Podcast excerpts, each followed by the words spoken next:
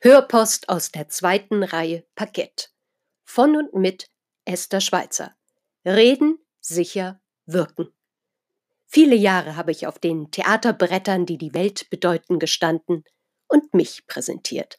Jetzt bereite ich den Auftritt und die Bühne für Menschen vor, die sich in ihrem Alltag, Beruf und im Leben sicherer präsentieren wollen. Ich freue mich, dass Sie mit dabei sind. Schön, dass Sie da sind. Die heutige Hörpost Folge 22 Butter bei die Kekse. Einen erwischt es immer. Die Rede ist von der unvermeidlichen Rede auf der Weihnachtsfeier. Selbst wenn Ihnen der Unterschied zwischen einer Rede und einem Vortrag klar ist, wird das gerne missbräuchlich und für eigennützige Zwecke verfremdet. Wie das denn, Frau Schweizer? Ich bin mir ziemlich sicher, dass Sie persönlich entsprechende Negativbeispiele kennen, zum Beispiel auf Betriebsfesten, oftmals auf Weihnachtsfeiern sind diese zweckverfremdeten Darbietungen anzutreffen, besonders zu fortgeschrittener Stunde. Der Chef, eine Vorgesetzte oder Kollegin, Kollegin, die die an sich inspirierende Weihnachtsrede mit der deplatzierten Chance verwechseln, Nischenwissen in einem unerträglich drögen, langweiligen Fachvortrag zu verwandeln oder die Geschäftsleitung, die erfolglos versuchte, eine traditionell unterfütterte Floskel nach der anderen in das selbst auferlegte 15 Minuten Korsett zu pressen.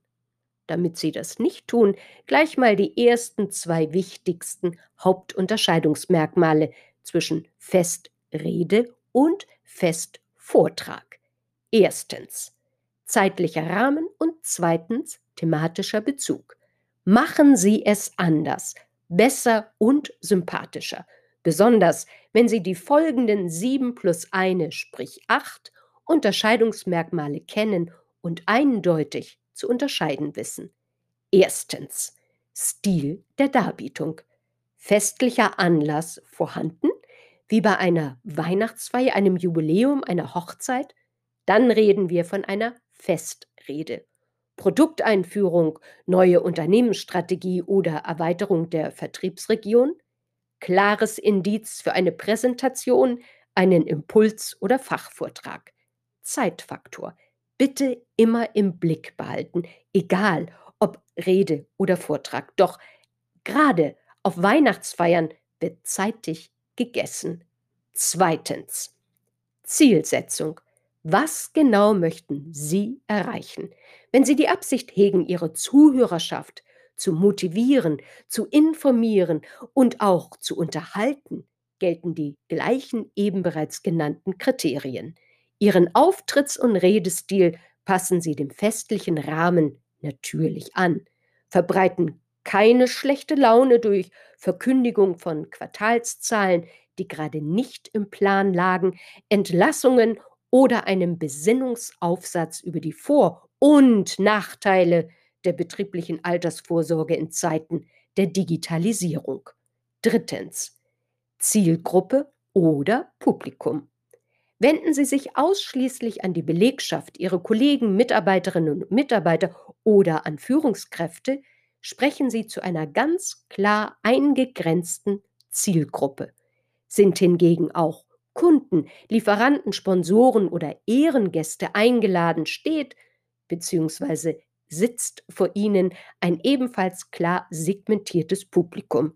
Hier geht es darum, dass alle Anwesenden unabhängig von Betriebszugehörigkeit und Fachwissen Ihnen bei Ihren Ausführungen folgen und über ihre allgemein verständlichen Pointen, Witze und Anekdoten lachen. Viertens. Dramaturgie und Inszenierung. Welche Persönlichkeit sind Sie und welcher Rede- oder Vortragstyp passt zu Ihnen? Versuchen Sie sich nicht zu verstellen oder zu verbiegen oder gar in eine Rolle zu schlüpfen, die so gar nicht zu Ihnen passt, nur weil Sie der Meinung sind, als Double eines Komödianten für Aufmerksamkeit bei ihrer Zuhörerschaft zu sorgen. Das Gegenteil ist eher zu erwarten. Im Vordergrund sollten immer die Basics stehen. Kann man Sie auch hinten am Katzentisch gut hören? Sind Ihre Ausführungen schlüssig und nachvollziehbar? Sind Sie hier auf einem guten Weg, können Sie das nächste Level dazuschalten. Humor, Witze, Gefühle. Im Zweifel und insbesondere vor Weihnachten und in diesen herausfordernden Pandemiezeiten sollten Sie positiven und inspirierenden Emotionen den Vorzug geben. Nörgeleien, oberlehrerhafte Ermahnungen und allgemeiner Negativprognosen sorgen erfahrungsgemäß nicht für Standing Ovations, feuchte Augen und einen besinnlichen Festausklang. Fünftens. Ablesen oder freie Rede. Diese Frage gehört zu den wichtigsten Weichenstellungen, die Sie im Vorwege in Angriff nehmen sollten. Sind Sie es gewohnt, aus dem Stegreif zu sprechen und merken, dass bereits instinktiv, wenn Ihr Publikum Ihre Zuhörerschaft eine Lach- oder eine Applauspause benötigt, können Sie sich auf Stichworte oder eine Mindmap auf dem Podium oder Karteikarten verlassen. Haben Sie bisher keine nennenswerte Bühnen- oder Sprecherfahrung sammeln können, nimmt es Ihnen niemand übel, wenn Sie Ihre sorgsam gewählten Worte ablesen, anstatt sie auswendig und mehr oder weniger überzeugend vorzutragen. Mein Tipp. Notieren Sie sich Ihre dramaturgischen Bemerkungen auf Ihr Skript oder auf Ihre Kärtchen. Das Ablesen und die dazugehörige Variation von Lautstärke, Geschwindigkeit und Tonlage können und sollten Sie in einem geschützten Rahmen üben. Ich verweise an dieser Stelle auf die Hörpost 18 Tipps für Ihre Stimme. Sechstens. Vorbereitung ist alles. Beantworten Sie beispielsweise rechtzeitig folgende Fragen. Gibt es spezielle Corona-Regeln einzuhalten? Wie sieht die Tontechnik vor Ort aus? Was und wie gilt es bei einer Rede mit einem Nasen- und Mundschutz zu beachten? Wie sieht der Veranstaltungsraum aus? Haben Sie Unterstützer oder Stichwortgeber im Publikum? Müssen Sie sich mit dem Phänomen Lampenfieber beschäftigen? Wie klingt Ihre Stimme? Stichwort Nasen- und Mundbedeckung. Umfassende Antworten finden Sie, Achtung, dezente Eigenwerbung, natürlich auch in meinem Buch Reden, sicher, wirken. Und nein, Alkohol hilft tatsächlich nicht dauerhaft gegen Lampenfieber, selbst wenn es der eine oder die andere gerne auf einer Weihnachtsfeier beweisen möchte. Siebtens. Der Abschluss, das Ende Ihrer Rede. Beenden Sie niemals, ich wiederhole und betone es ganz deutlich, niemals Ausrufezeichen, eine Festrede, einen Vortrag oder eine andere Darbietung mit der Floskel Vielen Dank für Ihre Aufmerksamkeit. Nutzen Sie doch die Schlussspannung, um eine dem Anlass angemessene Handlungsaufforderung, ein motivierendes Zitat oder einen Trinkspruch als offiziellen Startschuss für das gesellige Beisammensein zu geben. 7 plus 1, die Nachbereitung. Nach der Rede ist vor der Rede. Holen Sie sich stets ein unmittelbares Feedback ab. Vorzugsweise, das ist mein Tipp, auch wenn es schwer fällt, von Personen, die Ihnen zwar grundsätzlich wohlgesonnen sind, sich aber auch nicht scheuen, konstruktive Kritik zu üben, selbst wenn sie aufgrund ihrer Position der Überzeugung sind, dass sie schon ziemlich hoch auf der Leiter stehen, sollten sie sich die Chance zur stetigen Verbesserung nicht entgehen lassen. Den einen oder anderen Hörtipp und Checklisten, die sind nachhörbar im Podcast unter anderem 9 und 10.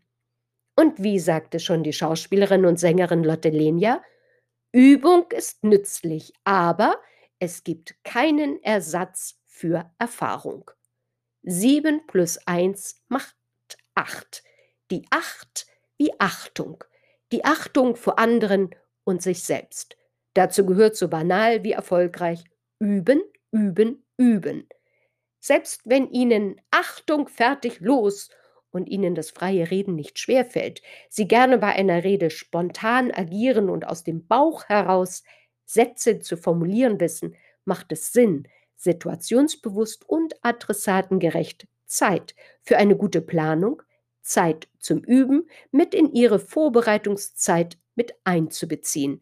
Gerade die hiesige Pandemie-Gegenwart macht den vermeintlichen Verlass auf letztjähriger Szenarien und altbekannter Abläufe zunichte.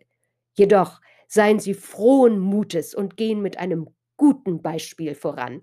Übung ist nützlich, aber es gibt keinen Ersatz für Erfahrung.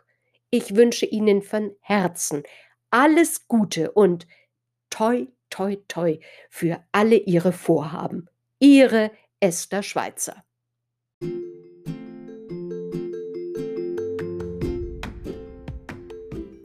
Das war für heute Ihre Hörpost aus der zweiten Reihe Parkett. Mit und von Esther Schweizer. Ja, ich freue mich auf Ihre Fragen, Hörpostvorschläge und wenn Sie mögen, lade ich Sie gerne für ein Interview oder Gespräch ein. Freuen Sie sich mit mir auf die nächste Hörpost. Hören und genießen. Ich freue mich auf Sie.